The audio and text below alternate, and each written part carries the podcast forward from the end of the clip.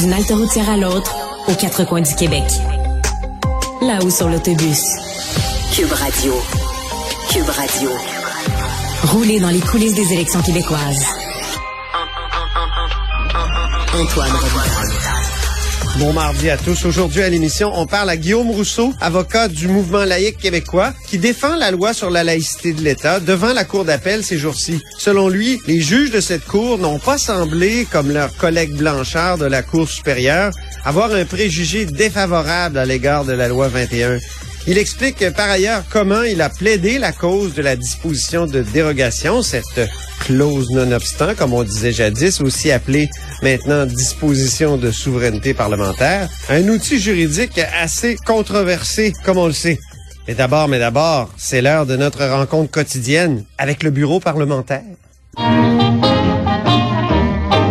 Il y a de la joie. Bonjour, bonjour les hirondelles, il y a de la joie. Dans le ciel par-dessus le toit, il y a de la joie. Et du soleil dans les ruelles, il y a de la joie. Mais bonjour Geneviève Lajoie. Bonjour Antoine. Geneviève remplace aujourd'hui Rémi Nadeau. Elle est correspondante parlementaire à l'Assemblée nationale pour le journal et le journal. Le super ministre Fitzgibbon, Geneviève, est à la COP 27 en Égypte. Oui, écoute, euh, le plein de monde, comme, comme moi, on était tous surpris euh, ce matin de voir une photo de Monsieur Fitzgibbon, hein, qu'il a gazouillé euh, en direct de, euh, de l'Égypte, de Sharm el-Sheikh, où se trouve actuellement, justement, se tient la COP 27. Euh, je vous rappelle qui est le grand forum, la grande messe internationale là, sur euh, l'environnement, la lutte au changement climatique. Donc, euh, en tout cas, Ici, on l'avait pas vu venir et il y en a plusieurs qui ne l'avaient pas vu venir non plus. C'est le cas de Greenpeace Canada, le porte-parole euh, Patrick Bonin à qui j'ai parlé ce matin. Oui. Qui, oui, qui me disait euh, bon, euh, bon, c'est le super ministre de l'énergie qui s'en va à la COP 27, d'accord, c'est bien. Euh, on va à l'heure où on parle de transition énergétique, c'est probablement une bonne chose, mais Monsieur Fitzgibbon, on espère qu'il ne qu'il ne se limitera pas à conclure des deals économiques. Hein. Vous savez, il Oui. parle souvent de ces deals avec, euh, euh, lui il connaît ça, les deals économiques. Alors, euh, mais qui se penche aussi sur les enjeux climatiques. Euh, donc, on peut peut-être entendre justement M. Bonin qui m'a accordé euh, une entrevue euh, un peu plus tôt aujourd'hui. On l'écoute. On espère qu'il prendra conscience de l'ampleur de la crise climatique et changera son discours et son approche qui, euh, dans, dans le passé, a été loin d'être euh, convaincante en, en termes de conviction, en, en termes de, de conviction environnementale. Parce qu'il y aura une épiphanie et il deviendra un, un- un grand guerrier vert, euh, j'en doute, mais, euh, mais il est permis d'espérer que, que si justement il profite de sa présence pour élargir sa mission à, à beaucoup plus que, que de simplement tenter de, de faire des deals économiques, euh, ça pourrait être positif. Alors, M. Bonin qui souhaite que M. Fitzgibbon élargisse un peu sa mission pour qu'il fasse plus que de conclure des deals économiques. Exactement. Et puis, euh, bon, il s'attend pas évidemment à ce que M. Fitzgibbon revienne euh, drapé euh, de, de comme un grand guerrier vert, comme il l'a dit. hein. Ça, ça nous rappelle un peu, c'est Antoine, je sais pas si ça te rappelle ça, mais ça nous rappelle un peu M. Philippe Couillard. Oui. Oui, Philippe Couillard, qu'on avait justement dépeint en géant vert à l'époque parce qu'il était, il s'était lui déplacé à la COP lorsqu'il était premier ministre et il avait surpris tout le monde de là-bas hein, euh, en parlant d'anticostie et en, annonçant de là-bas, sans personne n'était au courant ici dans ses troupes euh, au Québec, qu'il laissait tomber là, les, le- le- le- l'exploitation des hydrocarbures. Il n'était plus question de rien du tout d'exploitation ou de- d'exploration, pardon, à l'époque d'hydrocarbures sur l'île d'Anticosti. Il était revenu, donc, c'est ça, on l'avait dépeint comme un géant vert. Donc, évidemment, M. Bonin ne, sav- ne s'attend pas à ce que euh, M. Fitzgibbon revienne euh, comme euh, un- le géant vert. Mais bon, effectivement, là, on, on verra, on verra avec quoi il reviendra. Euh, Mais pourquoi il est là, Geneviève? Pourquoi il est là? là? Déjà, il y a le ministre de l'Environnement qui est présent. Oui, puis d'ailleurs, c'est ça qui nous a surpris parce que le communiqué du ministre de l'Environnement, il y avait il y a aucun mot, aucune. On faisait pas mention du tout de la présence de Non. M. Fitzgibbon. Exactement. Donc, euh, c'est un peu particulier. C'est comme s'ils vont euh, bon euh, en, en équipe, là, en disant ça comme ça. Mais bon, ce matin, monsieur, le cabinet de Monsieur Fitzgibbon nous a fourni donc une liste donc d'entreprises et de représentants de la société civile. On parle de GM, ArcelorMittal, le Fonds de solidarité de la FTQ, euh, qui euh, devra, qui rencontrera là, dans le cadre de son voyage en Égypte. Euh, et donc, on verra ce que ça va donner. Il va également participer à des panels au sujet de la transition, la transition énergétique. C'est le nouveau dada de François Legault. Hein, OK. Je pensais que tu allais dire c'est le niveau Davos, hein, cette espèce de grande rencontre-là. Non, effectivement. Puis c'est, ce que l'environnementaliste Patrick Bonin disait. Surtout, il faut pas que M. Fitzgibbon s'en aille en pensant que c'est le forum de Davos, hein, le, grand forum mondial international eh de l'économie. Là. On, est vraiment pour la lutte au changement climatique et il faut qu'il se mette en mode euh, environnement. Déjà que tout le monde arrive là en avion, donc il brûle énormément, de, il produit énormément de gaz à effet de serre toujours un peu paradoxal, euh, ces rencontres-là, je trouve. Effectivement. Parlons du Parti euh, libéral maintenant. C'est comme incontournable ces jours-ci. Euh, est-ce qu'il y a du nouveau au Parti libéral du Québec après dans l'après-Anglade? Oui, justement, quelle serait une journée de notre automne post-campagne électorale sans parler du Parti libéral, Antoine? Oui, oui. Euh, évidemment, on a des, des, tous les jours, on parle du Parti libéral, euh, de ses déboires, évidemment. Hmm. Euh, on est donc Madame Anglade qui a quitté seulement hier. Hein, on est mardi, euh, donc elle n'a quitté qu'hier. Et déjà, bon, euh, c'est les spéculations entourant celle qui, celui ou celle qui la remplacera. en tout cas, dans la course à la chefferie, ceux qui seraient intéressés éventuellement.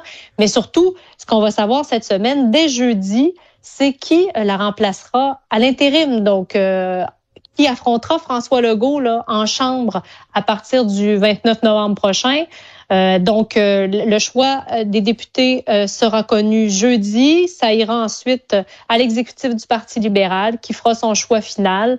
Euh, et donc, on s'attend, bon, les deux noms qui circulent, le, député Marc Tanguay, euh, parlementaire aguerri, et euh, le député André Fortin, qui, lui, a été sur les rangs, les blocs de départ lors de la dernière campagne à la, chefferie, mais qui avait laissé tomber pour des raisons familiales. Donc là, on, s'attend à ce que les deux soient chefs intérimaires. Et on verra après ça.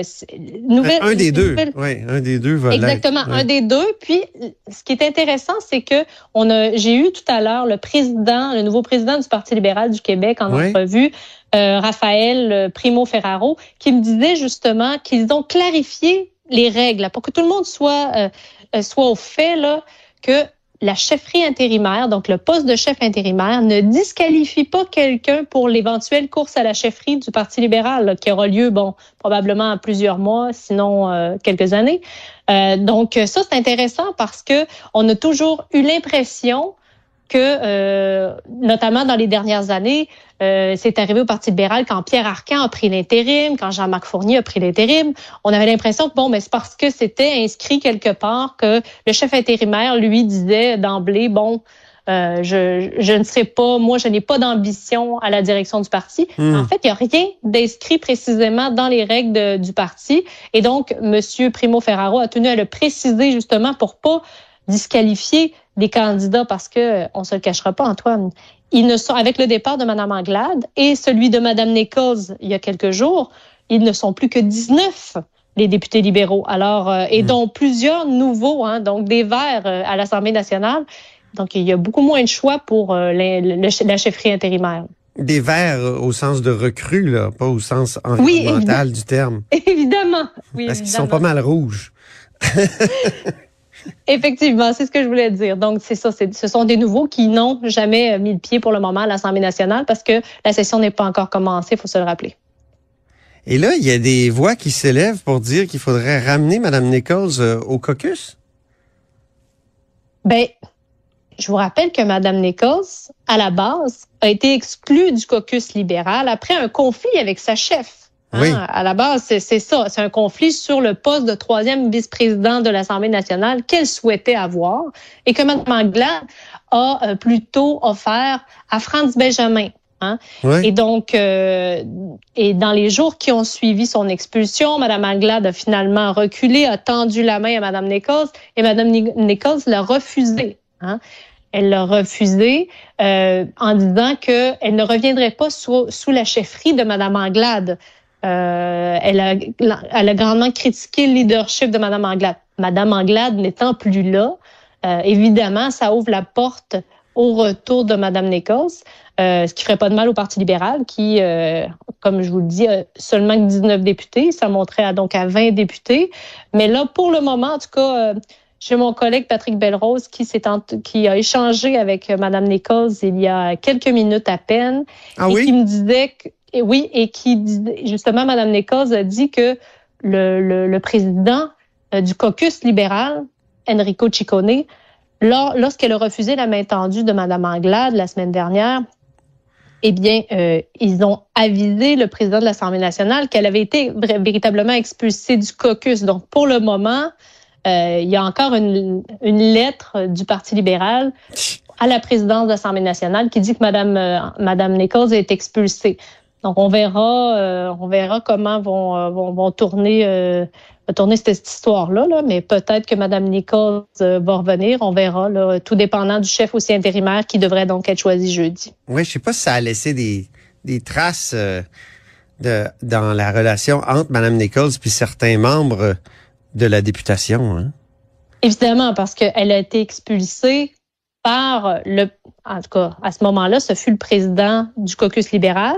Oui, il n'y avait pas que des bons mots pour elle, d'ailleurs.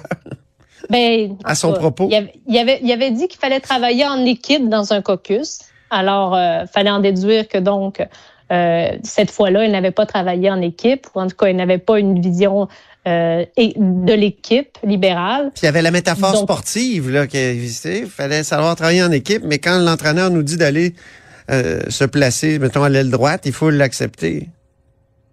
Exactement. Donc, c'est toujours des, des, des, choses qui laissent euh, certainement des séquelles. C'était deux députés qui étaient assez proches avant, là, qui s'entendaient très bien. Ah oui. Donc, euh, on verra justement si Mme Nichols est prête à, à revenir. Euh, c'est ce qu'on verra dans les prochains jours. Mais c'est sûr que le chef intérimaire pourrait aussi ouvertement, si le chef intérimaire, dès son dès son, son élection, ou en tout cas lorsqu'il va être désigné, sortait publiquement pour dire oui, Madame Nichols, on vous invite à revenir et tout ça. Ben là, dans ce cas-là, est-ce que peut-être ça pourrait mmh. faciliter les choses? Ben, merci beaucoup.